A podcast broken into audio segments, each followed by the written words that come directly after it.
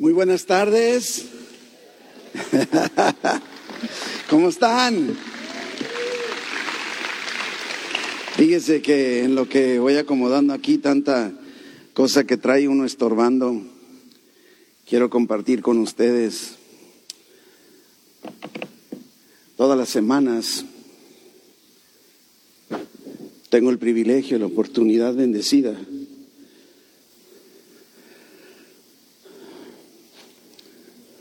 que los, las ovejas en playas se acercan, lógicamente que no todos, pero algunos que hasta lo hacen ya como una rutina bendecida para mí, en donde no solo me puedan expresar un saludo, sino se acercan y oran y lanzan palabra de bendición sobre mi vida, sobre la de mi esposa y eso nos impulsa a los pastores a seguir adelante, a, no darnos por vencidos, a levantarnos en medio de las circunstancias y que yo pueda venir aquí al sitio central, en donde sé que es parte de nuestra iglesia San Pablo pero que algunos de ustedes se acerquen y oren por mí y lancen palabra de bendición. Me hacen también sentir en casa. Gracias. Gracias, gracias. Dios en su soberanía siempre envía a las personas correctas en el momento correcto para bendecir con la palabra correcta. Padre, te doy tantas gracias, Señor, por este privilegio de compartir tu palabra.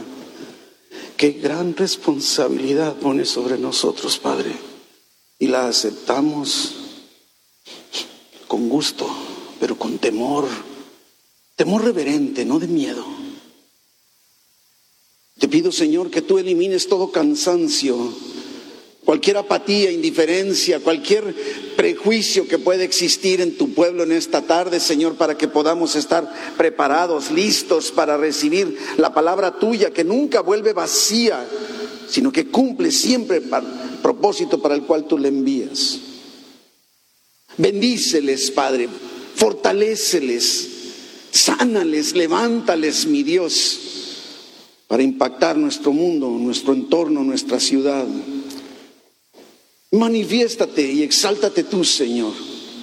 Háblanos en el nombre de Jesús. Amén, amén, amén. Hay un dicho mexicano, gracias. Hay un dicho mexicano muy conocido. Yo creo que le quitas agudos, ¿no? Ah, como te ven, te tratan. ¿Verdad que sí? Como te ven, te tratan. Y entonces tratamos de vernos como queremos que nos traten. En muchas ocasiones hasta nos hacemos ver de una forma en la que verdaderamente no somos. Pero es que queremos que nos traten de alguna forma. Y es que somos impulsados a tratar a las personas, a tratarnos unos a otros conforme lo que podemos ver a simple vista. Y lo que Dios quiere transmitirnos en esta tarde a ti y a mí es que necesitamos ver a los demás como Dios los ve. Qué difícil. La verdad, qué difícil. Y en este, en este mes de, de agosto, nuestra temática de todo el mes ha sido la cultura de nuestra iglesia. Cuán importante es tener cultura. Y, cultura, como de alguna forma ya lo definimos, ¿verdad? No se trata del arte y, la danza y lo que sea, y la pintura. Eh, cultura es un conjunto de principios bajo los cuales nos comportamos.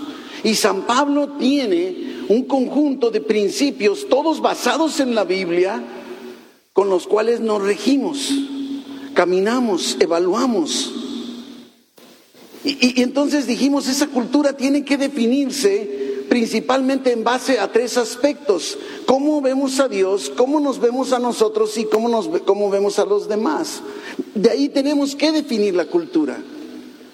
Y dijimos que lo que creemos de Dios fue el primer domingo de esta serie en agosto.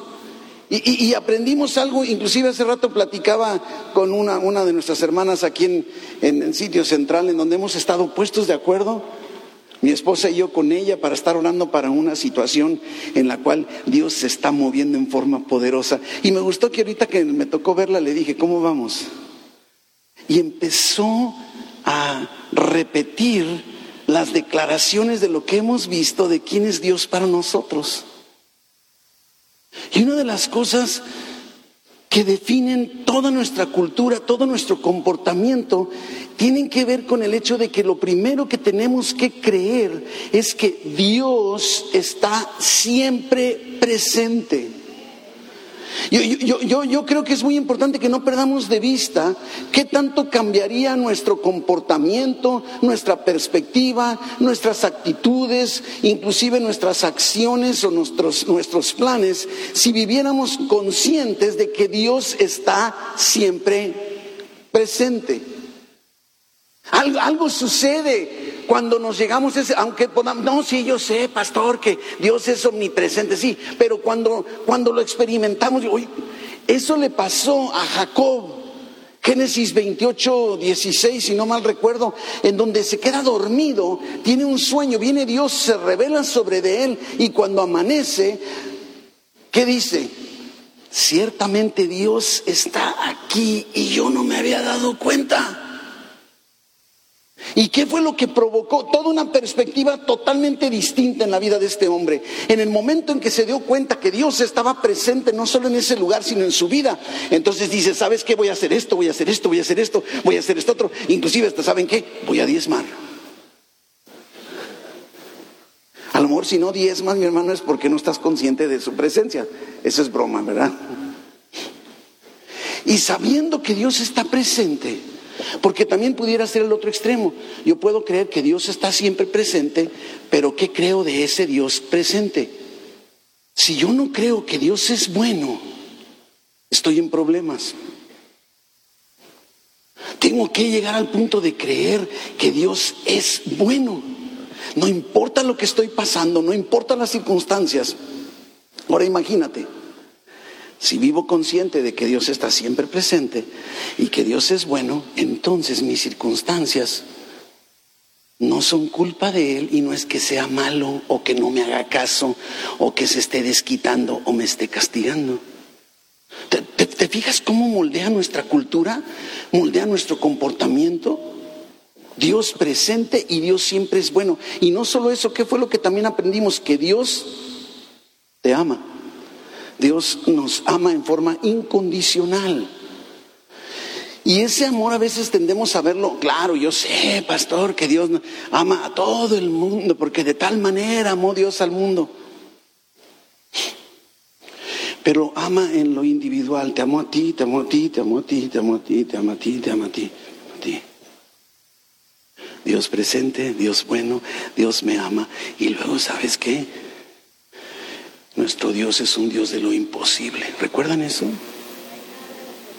No hay nada para Él imposible. Y entonces yo digo, si tengo un Dios que está conmigo, que me ama, que es bueno, y no hay nada imposible para Él, ¿qué puede ser imposible para mí? El problema está que no lo creo. No lo creemos del todo. Y entonces ese no creer moldea nuestra cultura. Y cuando alguien está enfermo, Pastor, fíjese que el fulanito está ahí en el hospital, ¿puede ir usted a orar por él? Cuando Dios, que es el Dios de lo imposible, mora en ti, presente siempre, te ama y es bueno. Sí o no cambia por completo toda nuestra perspectiva. Luego vimos lo que Dios, lo que creemos de nosotros mismos. Y solemos evaluarnos también en base a lo que la gente nos dice, a lo que la gente piensa. Usamos el ejemplo de, de Gedeón. ¿Se acuerda Gedeón ahí en jueces capítulo 6? Él está escondido. Tiene miedo. Claro que tiene razón para tener miedo. Y viene el ángel de Dios, que inclusive es una teofanía, es mismo Dios presentándose con él y le dice como, varón, esforzado y valiente. ¿Cómo? ¿por, qué, me dices eso? O sea, no es posible. O sea, que no ves mi condición si estoy lleno de miedo, las piernas me están temblando. ¿Cómo me estás diciendo varón esforzado y valiente? ¿Que no te das cuenta dónde estoy? ¿Que no ves todo esto? Fíjese nada más en el momento en el que Dios viene a mostrarle lo que en verdad Él es. Entonces, ¿sabe qué es lo primero que hace Gedeón? Sale y destruye los ídolos que no solo el pueblo, su propia familia tenía en casa, los derriba, los destruye. ¿Qué fue lo que hizo la gente del pueblo? Lo querían matar por lo que hizo. ¿Por qué? Porque la gente lo está viendo diferente. No, no están creyendo que es quien es, pero él sí está creyendo y se mueve, acciona. Y tú y yo necesitamos recibir de Dios la revelación de quiénes somos en realidad para que podamos caminar sabiéndonos con la presencia de ese Dios que acabamos de describir, pero además sabiéndonos santos, justos, redimidos, como hijos de Dios, rescatados, llenos del Espíritu Santo, habilitados por su gracia para poder vivir la vida en lo sobrenatural, porque es Dios el que nos llena de poder y podemos afirmar, todo lo puedo en Cristo que me fortalece, porque soy quien dice, quien Dios dice que yo soy.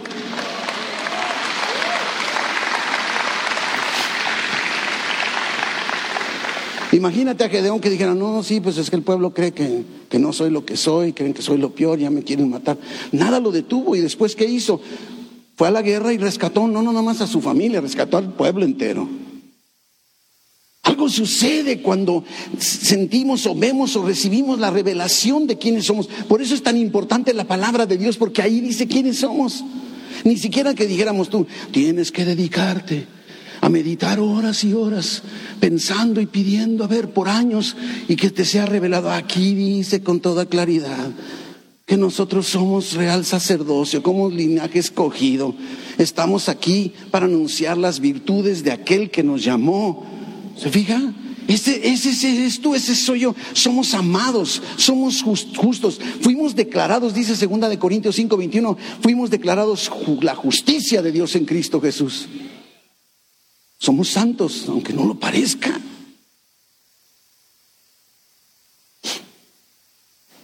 Ahora apliquemos todo esto, porque si no, ahí me quedo en introducción de lo que ya se enseñó.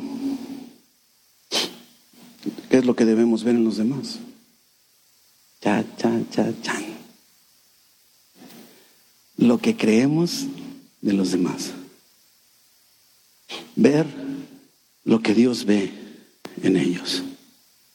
Nuestro pasaje central de la semana se leyó hace rato, Primera de Corintios, versículo 13, versículo 12, capítulo 13, versículo 12. Primera de Corintios 13, 12. Ahora, hoy, vemos por espejo, oscuramente, distorsionado un poco.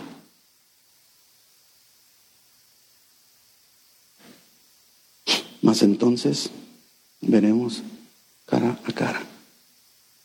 Ahora conozco en parte, pero entonces conoceré como fui conocido. ¿Cuántas veces fallamos en ver en los demás lo que Dios ve en ellos? Nos cuesta trabajo ver la identidad de Cristo en los demás. Batallamos Juzgamos. Es que tú no sabes lo que hizo el hermano. En realidad no tenemos ni siquiera permiso de revisar ni siquiera nuestro pasado, mucho menos el de los demás. Todo quedó resuelto en la cruz, tanto lo tuyo como lo de tu hermano o de la persona que ha recibido a Cristo. Hemos sido perdonados y no importa lo que hayamos hecho, no importa lo que ellos hayan hecho, ante Dios, inclusive mi pecado, podríamos decir que a lo mejor fue más grande que tu pecado. Y yo no soy nadie para juzgarlo. Claro que tenemos que hacer una distinción entre cómo veo a mis hermanos en Cristo y debo ver algo como lo que Dios declara de mí como cristiano y es lo que yo debo ver en ustedes. Pero también tenemos que ver que el que no tiene a Cristo, tenemos que ver cómo lo ve Dios. ¿Cómo lo ve Dios? Ay, estos malandros, ¿verdad? Qué bueno que se están matando entre ellos. Lo he escuchado entre cristianos, ¿eh? No, no creo que estoy inventando. ¿Cuántas veces vemos sin ver verdaderamente a la gente? Menospreciamos, minimizamos, pasamos sin poner atención. Yo, yo soy muy distraído, yo, yo, yo, yo, a mí se me olvida, me gusta que en una ocasión estaba estaba trabajando, tenía que terminar un material y, tenía como una hora libre antes de mi presentación en un seminario. Y entonces me, detuve en un restaurante, no digo cuál para no hacer propaganda, pero estoy sentado en ese restaurante y, se acerca un hermano de la congregación y, y, pues se para ahí frente a mí y me dice pastor y yo dije, hola, pues si me dice pastor quiere decir que... Me dice, Vengo a decirle, yo soy fulano de tal y se lo digo porque yo sé que para usted es más difícil que usted sepa mi nombre a que yo sepa el suyo. Es que vengo y le digo cuál es el mío. Como diciendo, quiero que sepas quién soy. Soy una oveja, me dijo. Y charlamos, ya, ni pude seguir preparando nada, tuvimos un buen momento de charla hasta que le dije, me tengo que retirar, pero, pero es tan importante, ¿verdad? Pasamos sin poner atención en el trabajo, en la escuela, en el taxi, en la caja registradora, cuando pagamos algo, juzgamos mal de acuerdo a las apariencias. ¿O no?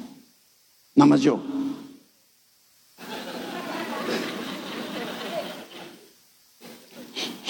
Pensamos mal de muchos. Oye, es que no lo soporto. Es que es, muy sangrón, como que se cree mucho.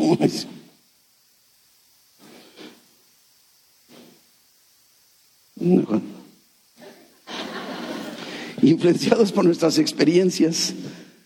Es más, ¿cuántas veces nos cae mal alguien y ni siquiera hemos hablado con esa persona? A la distancia, así como que... Y no nos ha dicho nada, no nos ha hecho nada, no hemos hablado nada, ¿verdad? La apariencia, el lenguaje que utilizan, el tono de voz, sus modales, tantas cosas, tantas cosas. Y entonces muy a menudo batallamos en ver cómo es que Dios ve a los demás porque tenemos un concepto equivocado de cómo es que Dios nos ve a nosotros. Se fija, va todo ligado. ¿Cómo es Dios? ¿Cómo me ve? Y entonces me cuesta trabajo. Si no sé cómo me ve Dios y no sé cómo eh, veo yo a Dios, entonces voy a batallar en voltear a verte a ti y verte como lo que verdaderamente eres a los ojos de Dios. Es esencial que conozcamos. Nos olvidamos de que Dios no nos ama en base a nuestra perfección, a nuestro comportamiento, a nuestra apariencia. Dios nos ama incondicionalmente. Y yo me pregunto, si Dios ama a la persona más aberrante para ti, al que más gordo te puede, el hermano, yo, bueno, aquí yo sé que aquí en San Pablo no existe eso, ¿verdad? El hermano de la iglesia que más gordo te cae, que digas, que no quiero ni ver al hermano. Allá en otras iglesias, ¿verdad? Yo creo que allá en Guadalajara, yo aquí no, ¿verdad?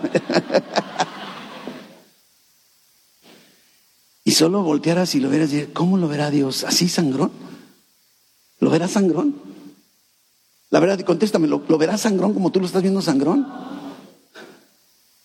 Exactamente.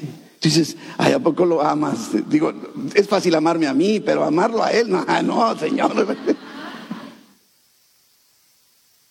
¿Te das cuenta cómo se conectan todos los temas? Cómo es necesario que sepamos cómo nos ve Dios también primero. Y cuando tenemos, insisto, un concepto correcto de quién es Dios y cómo nos ve, estaremos equipados para amar a los demás y verlos como Él los ve. Oh, que Dios nos dé esa sensibilidad, un corazón tierno, para poder voltear y ver más allá de lo que se ve a simple vista. ¿Qué creemos de los demás? Es nuestro tema de hoy. Y donde quiera, donde quiera que vayamos y hagamos lo que hagamos, nos vamos a encontrar con personas. Así lo dispuso Dios. Dios no nos puso en, en aislamiento. Y no podemos perder de vista que cada vez que veamos a los demás, donde quiera que estén, Dios mismo va con nosotros. Por eso es importante que Dios está siempre presente. Y nuestros encuentros con las personas no son casuales. Son citas divinas. Recuerdo un sermón de hace muchos años que me tocó compartir citas divinas en nuestras agendas diarias. ¿Sabes que ahorita estás en una cita divina en tu agenda diaria?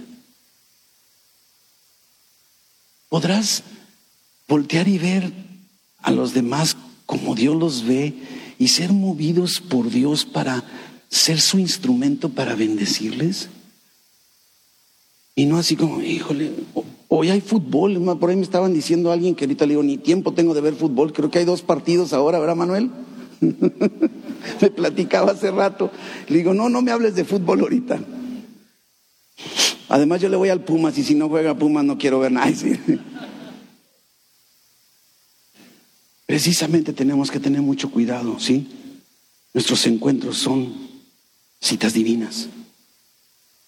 Y, y, la diferencia es que lo que Dios ve en esas mismas personas es muy diferente a lo que nosotros vemos. Te puedes imaginar así como, bueno, entonces ¿A quién le hago caso?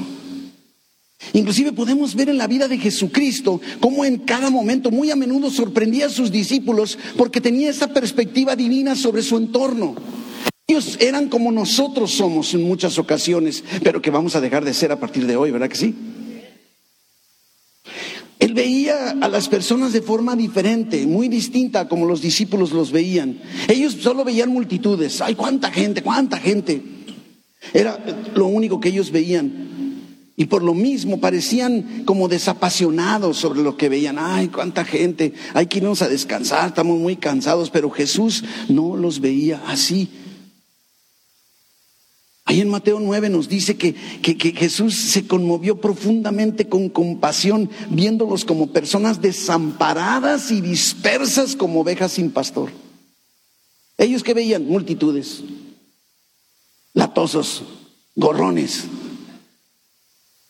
Pero Jesús los veía como desamparados, dispersos, como ovejas sin pastor. ¿Te fijas el contraste? Porque somos muy dados a comportarnos así como los discípulos. Ellos decían, ¿sabes qué? No queremos ser molestados por todo esto. ¿Por qué Jesús no los mandas que se vayan a comer algo por allá, que se compren una McDonald's y luego regresen para acá? Pero Jesús fue tocado personalmente con las necesidades de las personas que se agolpaban a su alrededor. ¿Se acuerda cuando va caminando? Lo están empujando. ¿Quién me tocó? Ay, dice Pedro. ¿Cómo que quién te tocó? Que estás viendo todos los latosos que nomás están encima de ti, ni siquiera te dejan caminar y tú todavía estás preocupado que quién te tocó. Se diga, mire la diferencia. Así tenemos que ser tú y yo. Sensibles a todo lo que está en nuestro entorno, a la necesidad de la gente que Dios pone en nuestro camino.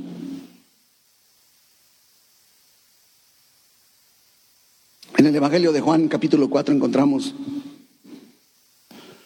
otra ocasión en que los discípulos solo veían un montón de personas, pero mire lo que dice que Jesús veía, Juan 4:35. ¿No dicen ustedes que aún faltan cuatro meses para que llegue la ciega?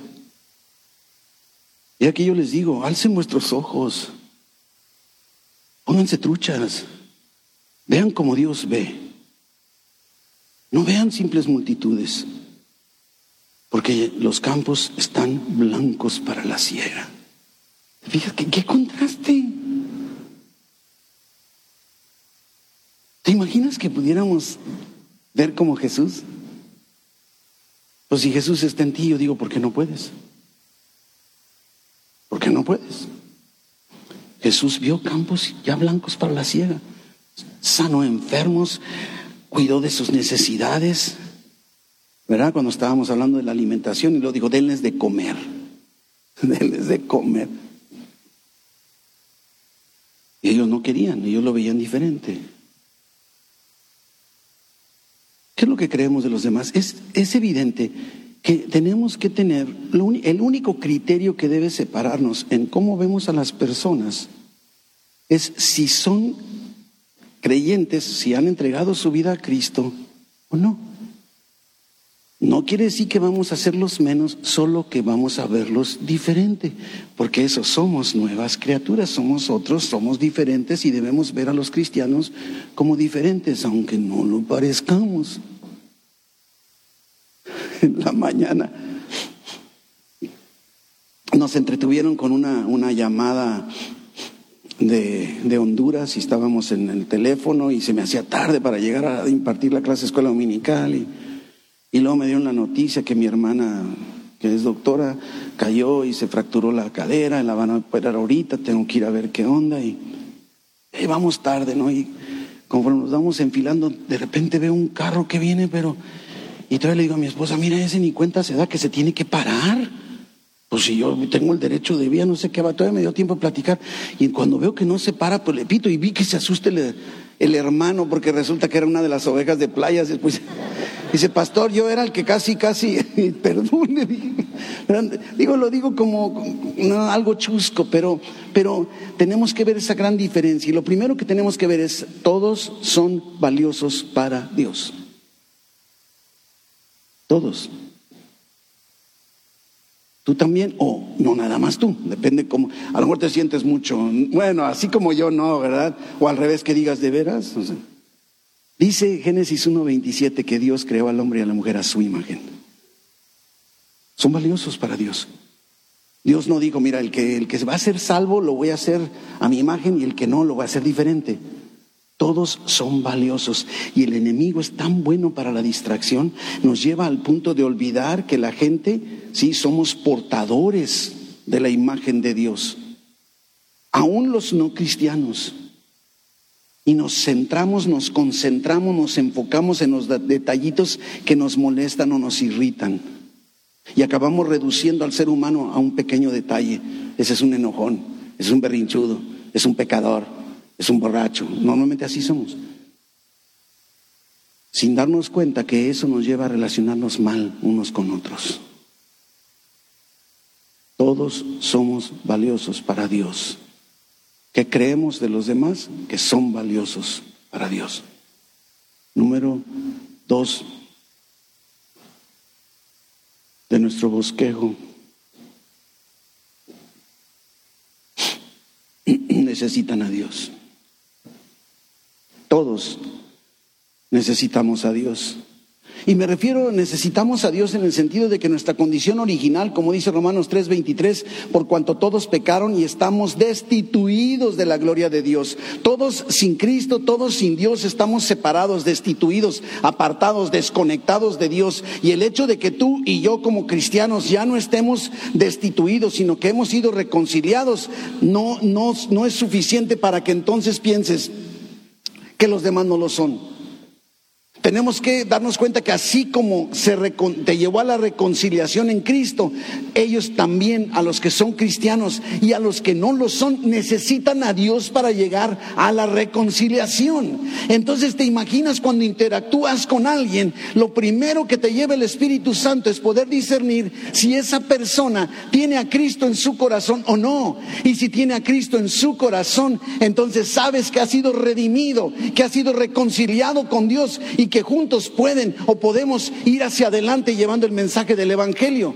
Pero si esa persona no ha entregado su vida a Cristo, entonces es en el momento adecuado para buscar la manera de llevarlo a los pies de Jesucristo, pero no hacerlos a un lado. No, cuando vemos que hay una necesidad, te puedes imaginar la necesidad del mundo sin Cristo. Y tú y yo podemos ser esos agentes del cambio ellos necesitan también a Dios, están en tinieblas, aunque no lo parezca, inclusive aunque ellos no se den cuenta. Han sido creados por Dios y necesitan ser adoptados por Dios. Y se encuentran, aunque no lo quieran admitir, en una necesidad, un estado de necesidad espiritual desesperada ante Dios. Porque sin Cristo están espiritualmente muertos. Y tú y yo estamos vivos, estábamos, estábamos muertos en nuestros delitos y nos dio vida. Y el que no tiene a Cristo sigue en esa condición. Romanos 5, 8, más Dios muestra su amor para con nosotros en que aún siendo pecadores, Cristo murió por nosotros. Cristo murió por nosotros, murió por ellos también. Así en lenguaje coloquial diríamos, pues ¿quién te crees entonces tú cuando tratas a los demás en forma diferente? No importa si alguien parece que lo tiene todo, no debemos dejarnos llevar por las apariencias. Por eso es importante que aprendamos a discernir y ver cómo Dios los ve. Detenernos, aprender a verlos desde la perspectiva de la cruz de Jesús. Número tres, ¿qué creemos de los demás que han sido ellos creados por Dios con un propósito? Cristianos y no cristianos, todos fuimos creados, puestos en este planeta con un propósito y por lo tanto todos tenemos un potencial.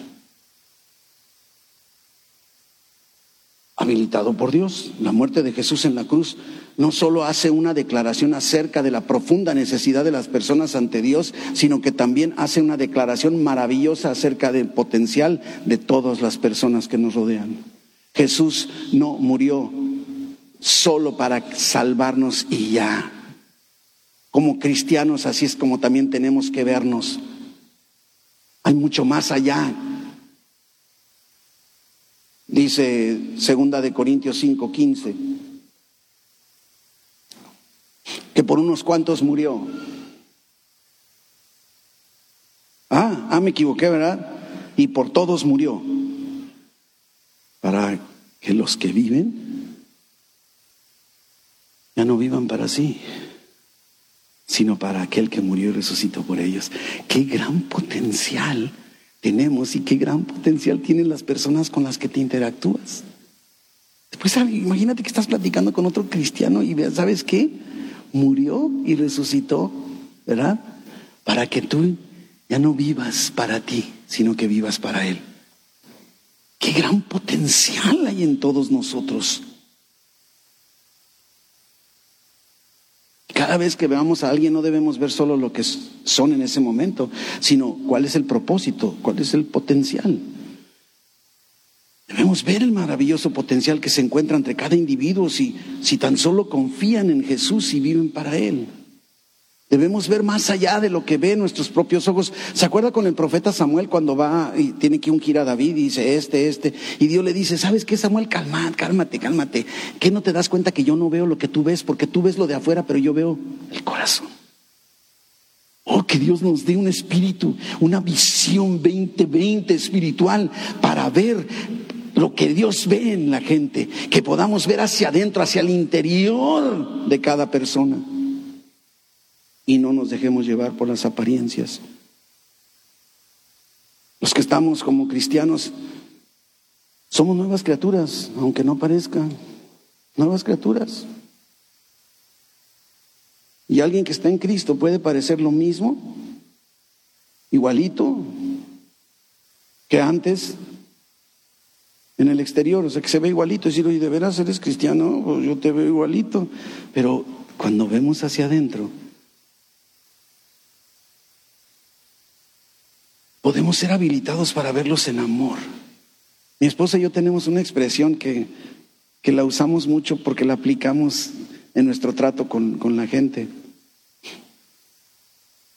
Y, y decimos así, nadie puede soportar un cañonazo del amor de Dios.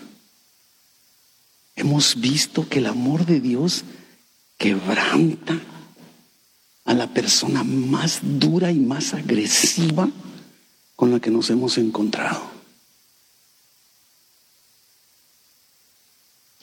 Porque los tenemos que ver como Dios los ve. Te puedes imaginar que cuando come, es más, es lo que veíamos un poco ayer en el taller de matrimonios, pero se aplica en todo. Te puedes imaginar que cuando estés hablando con una persona, estés diciendo, a ver, estoy hablando con Hilda, ¿cómo te verá Dios, Hilda? Yo, aunque, aunque me caigas bien y piense muy bien de ti, pero ¿cómo te verá Dios? Porque te voy a ver todavía mejor entonces de lo que ya veo. Este es el enfoque. Hay un gran potencial. ¿Cómo puedo ser o en qué puedo ser instrumento de Dios para que se desarrolle ese potencial en tu vida? Si no eres cristiano o creyente, no has entregado tu vida a Cristo, lo primero que puedo es colaborar para que vengas a Cristo, para que ese potencial se empiece a desarrollar. ¿Sí?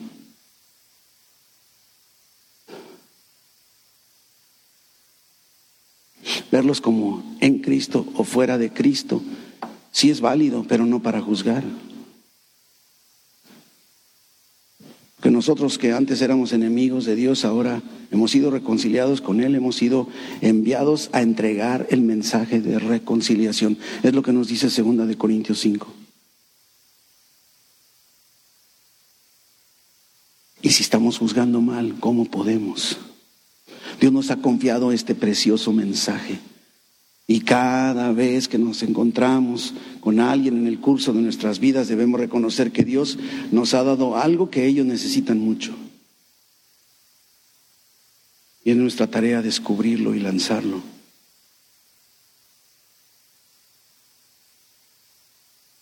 La Biblia nos dice que somos embajadores de Cristo, representantes que debe transformar todo lo que nosotros vemos. Y donde quiera que vayamos, habiendo puesto personas en nuestras vidas, lo que creemos de los demás, número uno, que son valiosos para Él. Vamos aterrizando. Los ama infinitamente. Cristo murió también por ellos. Analízalo. Si, si Cristo murió por todos, cristianos y no cristianos, a los que ya lo han recibido o no, pero la muerte de Cristo fue para todos. Si, entonces son valiosos para Dios, ¿por qué no van a hacerlo para nosotros? Y ellos sin Cristo tienen la mayor necesidad que todo ser humano puede tener, que es reconciliarse con Dios.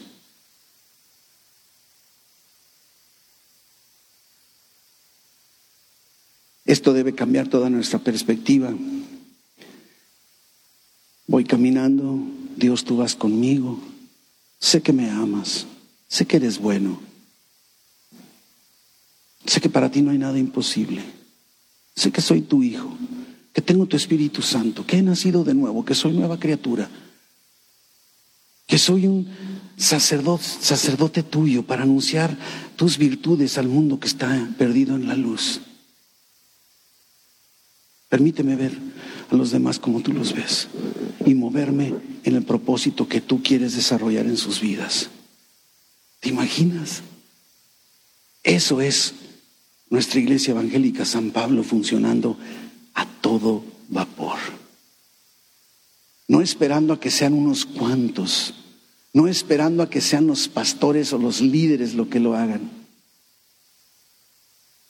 sino que empecemos uno a uno y yo quiero invitarte, antes de terminar con una declaración, quiero invitarte a que el día de hoy, antes de irte, puedas voltear y ver a los demás pidiéndole hacia Dios, permíteme ver a mi hermano, a mi hermana, como tú los ves. Y nuestra perspectiva va a ir cambiando. Es una tarea que tenemos por delante. Y yo quiero que te unas conmigo, quiero invitarte, si lo deseas, a declarar junto conmigo, todos como una sola iglesia. Si tú estás aquí por primera vez, eres valioso para Dios. Él te ama. Él te y nos ha dado a nosotros este gran ministerio de la reconciliación. Y todo esto que estamos haciendo, si no has entregado tu vida a Cristo, tiene ese único propósito de que tú te entregues por completo a Jesús para que recibas la vida eterna, para que nazcas de nuevo, para que seas una nueva criatura en Cristo, olvidando todo tu pasado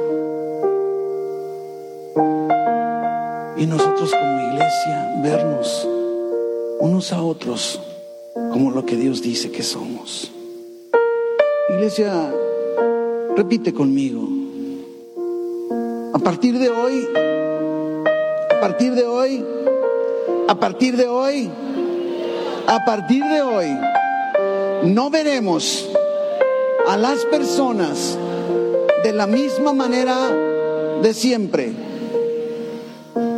Dios expande nuestra visión al ver a las personas que Él ha puesto en nuestras vidas para verlos como personas preciosas que nos rodean tal y como Él mismo las ve. Estaremos sensibles a los malos hábitos de hablar mal de la gente, de juzgar, de criticar, de chismear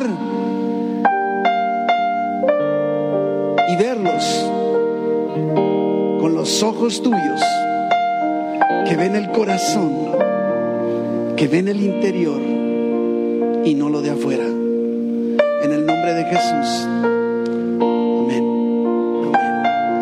¿Lo cree mi hermano? Porque ahora podemos salir habilitados para todo eso. Padre bendito, te damos gracias por esta tarde. Gracias por tu pueblo. Gracias porque nos has rescatado. Gracias porque nos has reconciliado. Gracias porque somos nuevas criaturas, hijos tuyos. Porque eres bueno, porque nos amas, porque estás presente y nada imposible para ti. Y con esta certeza vamos caminando sabiendo que para nosotros, porque tú estás en nosotros, no hay nada imposible. Señor, levanta tú a los enfermos. En el nombre de Jesús, con esa autoridad única del único nombre que es sobre todo nombre, declaramos sanidad sobre los enfermos en esta tarde. Sana, Espíritu Santo recorre el cuerpo completo del enfermo y restaura cada pieza, cada parte, cada órgano, cada miembro de su cuerpo, trayendo una sanidad completa, volviendo a la normalidad. En las finanzas, moviéndote poderoso como sueles tú serlo, bendiciéndonos más allá inclusive de lo que podemos esperar y entender prosperando las finanzas, abriendo puertas de oportunidad en los empleos, incrementos salariales, trayendo corazones dadivosos, porque hemos sido bendecidos por ti, Señor, para bendecir a los demás, resguardados con el poder de tu Espíritu Santo. El ángel tuyo acampando alrededor de ellos, defendiéndolos donde quiera que estén librándolos de todo pecado, de toda enfermedad, de todo mal, de todo peligro, de toda tentación y guiándolos como solo tú sabes hacerlo, Padre. En el nombre precioso de Jesús. Amén, amén, amén. Dios les bendiga, Dios les bendiga. Gracias por su tiempo.